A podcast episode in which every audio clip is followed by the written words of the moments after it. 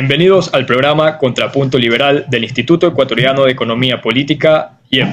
Somos un centro privado, independiente, sin fines de lucro, dedicado a la promoción de las ideas liberales clásicas, libertad individual, mercados libres, gobierno limitado, propiedad privada y Estado de Derecho, a través del análisis, investigación y difusión de políticas y soluciones para un Ecuador de personas libres y responsables. Estamos en nuestro segmento Ideas de Libertad, espacio donde presentamos y debatimos principios y temáticas del liberalismo clásico. Se encuentra junto a mí como parte del panel Natalia Barca, directora de comunicaciones del IEP. Natalie, bienvenida. Hola, ¿qué tal? ¿Cómo están? Muchísimas gracias por la invitación. Muchas gracias, Iván. Muchas gracias, Danilo. Y gracias a todos los redes. Gracias, Natalie. Y en este programa, como invitado especial, tendremos a Iván Kachanowski. Él es licenciado en Administración de Empresas y magíster en Economía Aplicada por la Universidad Católica Argentina. Es además magíster en Políticas Públicas por la Universidad Carnegie Mellon de Estados Unidos, doctorando en Economía por la Universidad Católica Argentina y actualmente se desempeña como asesor económico y financiero. Iván, bienvenido a este espacio. ¿Qué tal, Dalino? ¿Qué tal, Natalie? Muchas gracias por la invitación. Contento de estar acá. Gracias a ti por acompañarnos, Iván. El tema que vamos a estar discutiendo es sobre el papel del Estado desde el punto de vista del liberalismo. Y sobre eso quisiera empezar consultando, Iván, eh, desde esta perspectiva, desde esta filosofía, ¿cuál sería el rol del Estado en una sociedad? ¿Qué funciones serían compatibles con, esta visión, con con este enfoque, esta filosofía? Bien, em, yo creo que dentro del liberalismo tenés como dos grandes ramas, ¿no? Aquellos que tienen una visión más del liberalismo clásico, que involucra un Estado más bien limitado, que hace pocas funciones esenciales para que después los privados puedan desenvolverse independientemente. Y otra rama, eh, que es más del anarcocapitalismo, que trata de llevar a cero la, intervención del Estado, ¿no? Son dentro de las corrientes liberales por ahí las dos ramificaciones eh, más importantes. Eh, desde mi punto de vista, yo soy más partidario del liberalismo clásico, es decir, de que un gobierno limitado eh, es necesario para que después el privado y los mercados funcionen correctamente, eh, pero sí creo que es importante, sobre todo desde el punto de vista académico, desde la investigación, dejar la puerta abierta, ¿no? Para ver qué podría llegar a ser el mercado suplantando al Estado, digamos, ¿no? la evolución de la historia siempre es dinámica va cambiando y por ahí lo que antes el, mercado no lo podía ofrecer eh, satisfactoriamente, en otros tiempos puede y se puede hacer un avance eh, en esa dirección, ¿no? Desde el punto de vista clásico, si querés, te diría que eh, lo más importante desde mi juicio, bueno, basándome en, autores clásicos como sean Smith, Ricardo, Locke y otros, es que el Estado cumpla el rol de seguridad, de justicia, eh, de educación, salud, de que se cumplan las instituciones y que se respeten los contratos, ¿no? Y no salirse de ese marco. Eh, ahora uno podría, por ejemplo, más en la modernidad, empezar a cuestionar, bueno, pero la educación, apareció en todo este sistema de vouchers, capaz podría ser privado y por ahí funciona. Por eso digo que también uno debe estar abierto a, ver propuestas de donde por ahí el mercado empieza a ser una, una solución superadora de lo que antes históricamente hacía el Estado. Sí lo veo difícil más en cuestiones de seguridad y, de justicia, y creo que es más difícil que, que se pueda suplir de, una manera eficiente, y eso es creo donde tiene que estar el, punto más importante del Estado, porque una vez que garantizas eso, que, que, sabes que, no te van a matar por la calle, que, no va a pasar nada de esas cuestiones, los privados empiezan a funcionar bien siempre y cuando las instituciones sean sanas, obviamente, ¿no?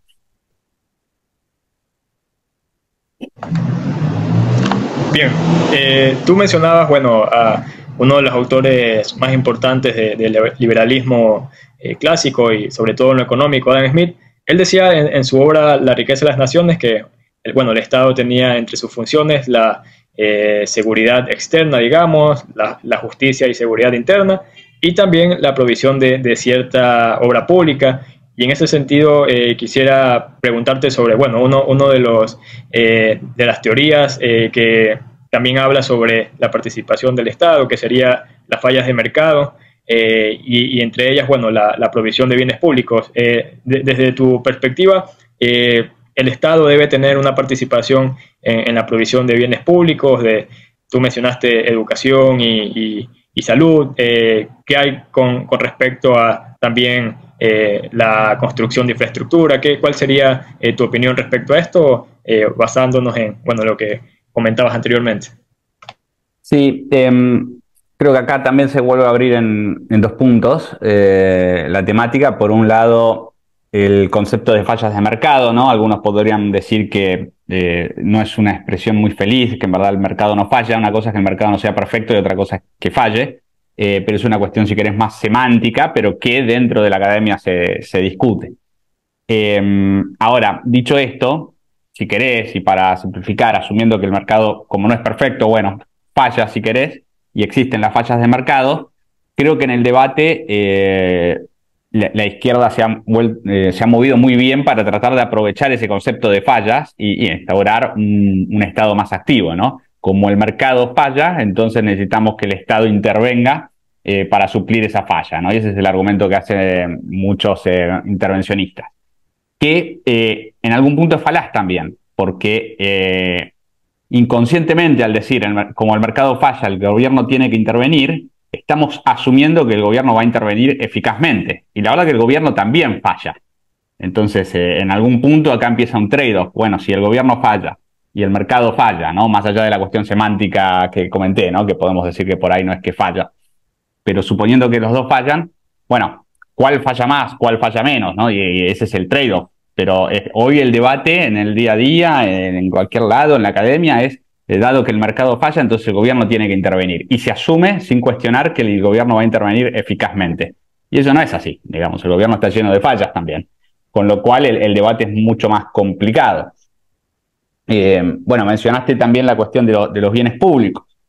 Eh, hay un libro de, de, Rothbard que se llama El hombre, la economía y el Estado. Rothbard es un autor que estaría más metido en la rama de lo que es anarcocapitalismo y no de liberalismo clásico, pero que así todo admite que cuando por cuestiones naturales eh, no se puede competir o no están las circunstancias para competir, debería haber cierta intervención del Estado. Y que lo diga alguien como Rothbard también te tiene que, dar una señal, ¿no? Porque básicamente el punto de Rothbard es, bueno, si no queda otra y no se puede competir, y bueno, sí, esto puede desvirtuarse, entonces que, de alguna manera eh, en los bienes públicos eh, eh, o en monopolios naturales más que en los bienes públicos haya cierta intervención.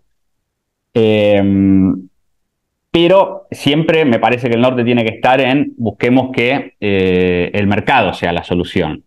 ¿No? Y que para eso están los contratos. Lo, mismo en, otro tipo de, controversias que se pueden dar.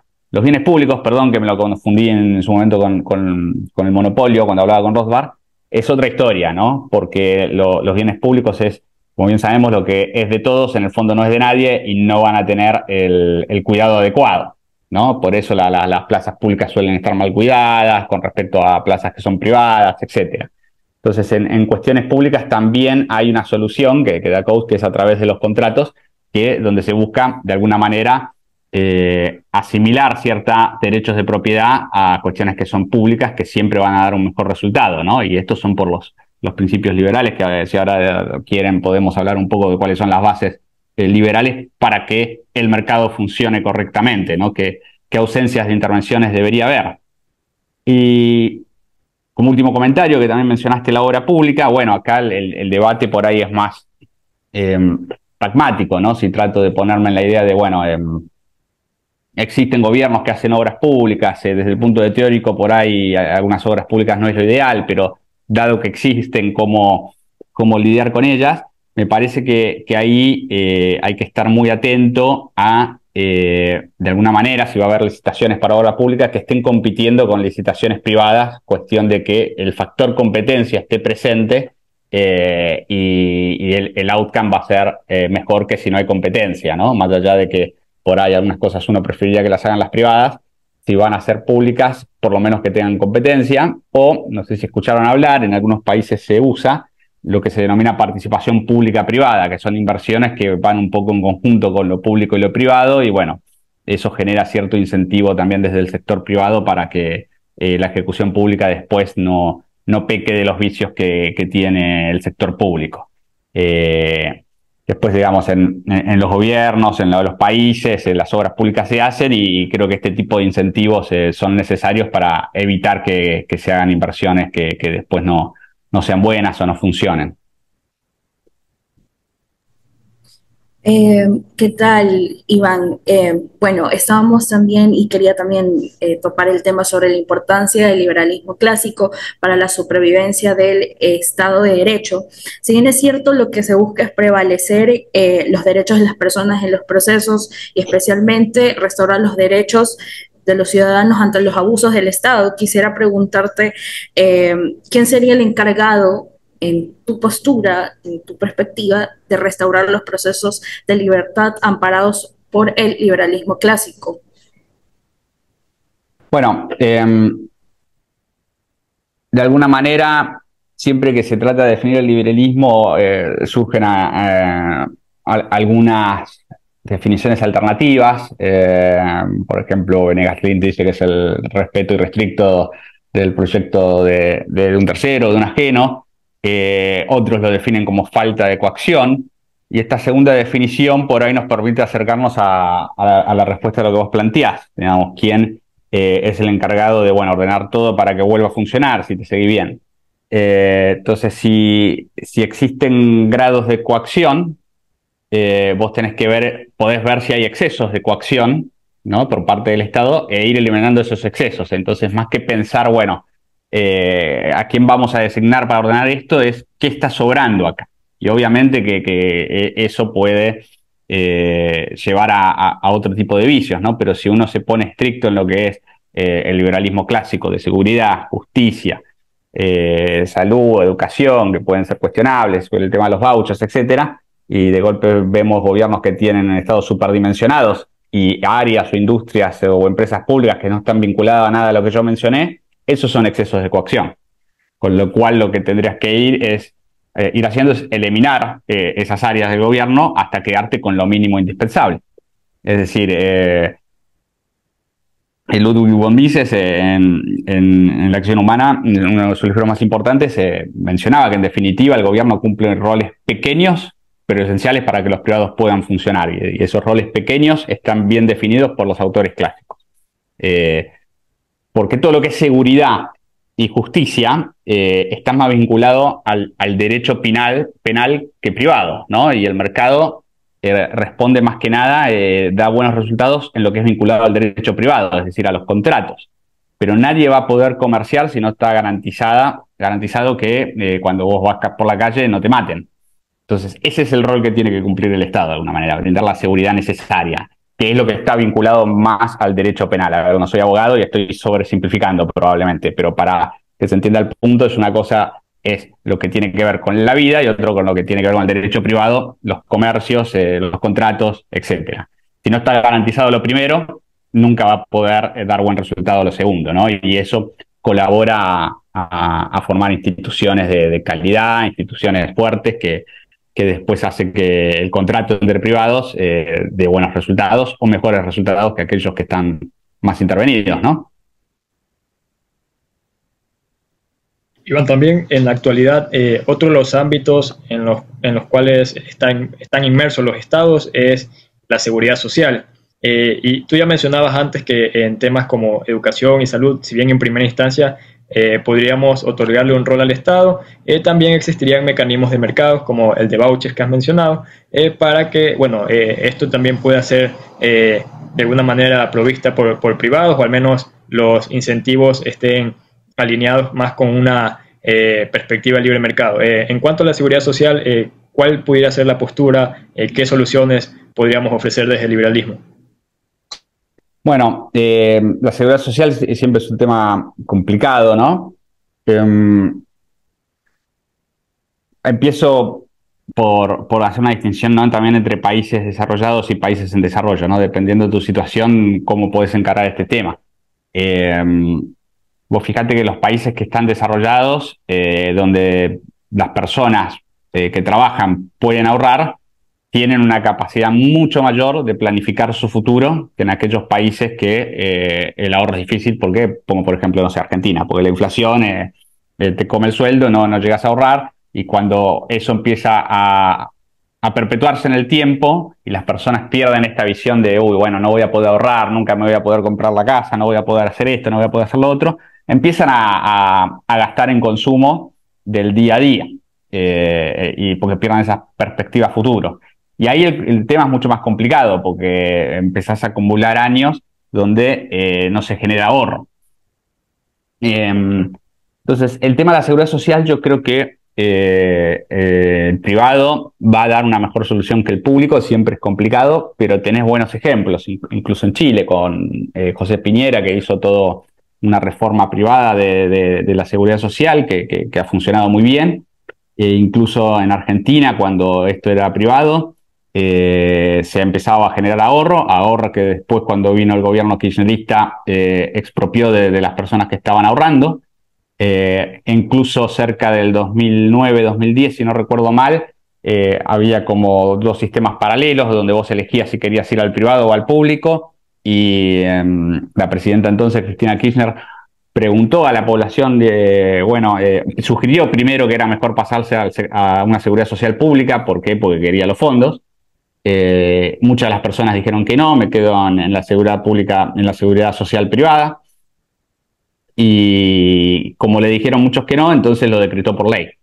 Entonces fíjate que, la gente, eh, en definitiva, eh, por más que muchas veces en, el relato se abogue por una especie de, mayor intervencionismo, al momento de hablar de su propio dinero, que estaban más tranquilos en, una cuestión de seguridad social privada. Y como a todos le dijeron que no a Cristina, entonces se decidió por el uso de la fuerza, que es lo que no tiene que hacer el Estado. Entonces yo creo que eh, esta forma de contarlo de alguna manera muestra que, al final del día lo privado dio un mejor resultado que lo público en un tema tan complicado como la seguridad social. Y si te vas a países desarrollados de vuelta, donde vos podés eh, ahorrar, incluso vos mismo te podés gestionar tu, tu, jubilación para más adelante, tu, eh, planificar tu futuro. En Estados Unidos tienen los planes armados, el 401, etcétera. Entonces eh, me parece que, que, hay eh, eh, mayor eficiencia en lo privado y que en los países desarrollados vas a poder ver una seguridad pública que funciona, pero yo creo que, incluso si fuera privado esto generaría que, que funcione incluso mejor, ¿no? Y ese es el debate que tiene siempre la economía, que de alguna manera no podemos hacer ejercicios contrafácticos, ¿no? Digamos, entonces si funciona algo, no podemos como volver el tiempo atrás eh, y ver qué hubiera pasado si probamos una alternativa y eso hace que, bueno, en economía todo sea difícil de, concluir. Iván, eh, bueno, todos los problemas de incentivos e información que afronta la política y el abuso que implica el monopolio de coerción en, manos del Estado, eh, evidente en gobiernos totalitarios, eh, se habla sobre que existen fallas en la política y al menos se ve cómo poderlas reducir hacia límites al poder. ¿Podrías explicarnos un poquito sobre tu visión frente a este tema? Eh, um, a ver si te seguí bien, digamos, eh, mencionaste como abusos de poder de información por parte del Estado eh, si te entendí bien, ¿en qué sentido? ¿En, que ocultan cosas? ¿En que intervienen estadísticas? No sé si comprendí del todo hacia dónde iba la pregunta. Sí, eh, los abusos, los abusos del Estado como tal. Eh, por ejemplo, mm. creo que en algún momento escuché que en, Argentina había un tema sobre em, un tema de constitucionalismo popular algo, eh, algo así, y estaban buscando cómo poderlos eh, buscar sobre los límites al poder. Cómo está bien, está bien, está bien, eh, ajá, las fallas en la política, reducirlas al menos, hacer límites al poder. Bueno, digamos, quienes están en, el gobierno tienen mucho poder y vieron la frase de famosa de Loracton, ¿no? Eh, el, poder corrompe, el poder absoluto corrompe absolutamente, por eso es importante que esté limitado y por eso la importancia de un gobierno limitado como propone el liberalismo clásico. Eh, yo creo que en la medida que dejas de respetar eso y de a poco le vas dando más poder al gobierno, eh, esos abusos empiezan a crecer y creo que es lo que fue pasando en Argentina a lo largo de los años y que por eso ahora es tan difícil de dar vuelta, ¿no? Sobre todo porque en la medida que vas acumulando años, como el gobierno es mucho menos eficiente que el mercado para brindar soluciones, para la producción, eh, para, la economía, eh, y si las cosas más salen mal, eh, generas crisis como, como las que se fueron generando en Argentina, y eso te va haciendo que suba la pobreza. ¿Y eso qué hace? Si hay dependencia, el poder crece todavía más. Es decir, que si, si un país es pobre, las personas, la población depende de qué eh, les da o no les da el gobierno. Y eso eh, genera más poder para el gobierno que pueda realizar más abusos y entrarse en esta especie de círculo vicioso que me parece que es lo que le pasó a Argentina. Argentina en, 1895 era el país más rico del mundo en términos de PBI per cápita, eh, cuando se regía por una constitución mucho más liberal, basada en la de Estados Unidos, y había dado resultados, y te diría que hasta 1920, 1930, si bien fue perdiendo, se mantuvo solo un año en, ese lugar, eh, siempre jugó entre los más importantes. Eh, con el paso del tiempo, el intervencionismo fue creciendo, sobre todo a mediados de los 40, fue creciendo, fue creciendo y se fueron generando crisis. Eh, pero si incluso en 1960, donde ya a partir de 1940 se empezaban a, a, crecer la intervención, todavía Argentina tenía números que hoy envidiaríamos. Por ejemplo, la pobreza en 1960 era del 5% y después cada crisis generada por el Estado fue eh, empeorando todo y, la consecuencia siempre fue más abuso. En el 75 tuvimos una crisis, la pobreza saltó al 10% eh, y se empezó a resolver con más Estado, más intervención. Y así llegamos a otra crisis eh, a principios de los 80 y la pobreza estructural habrá quedado en 12%. Después en el 89 tuvimos la crisis de la hiperinflación y la pobreza ya se ubicaba cómodo arriba del 15%.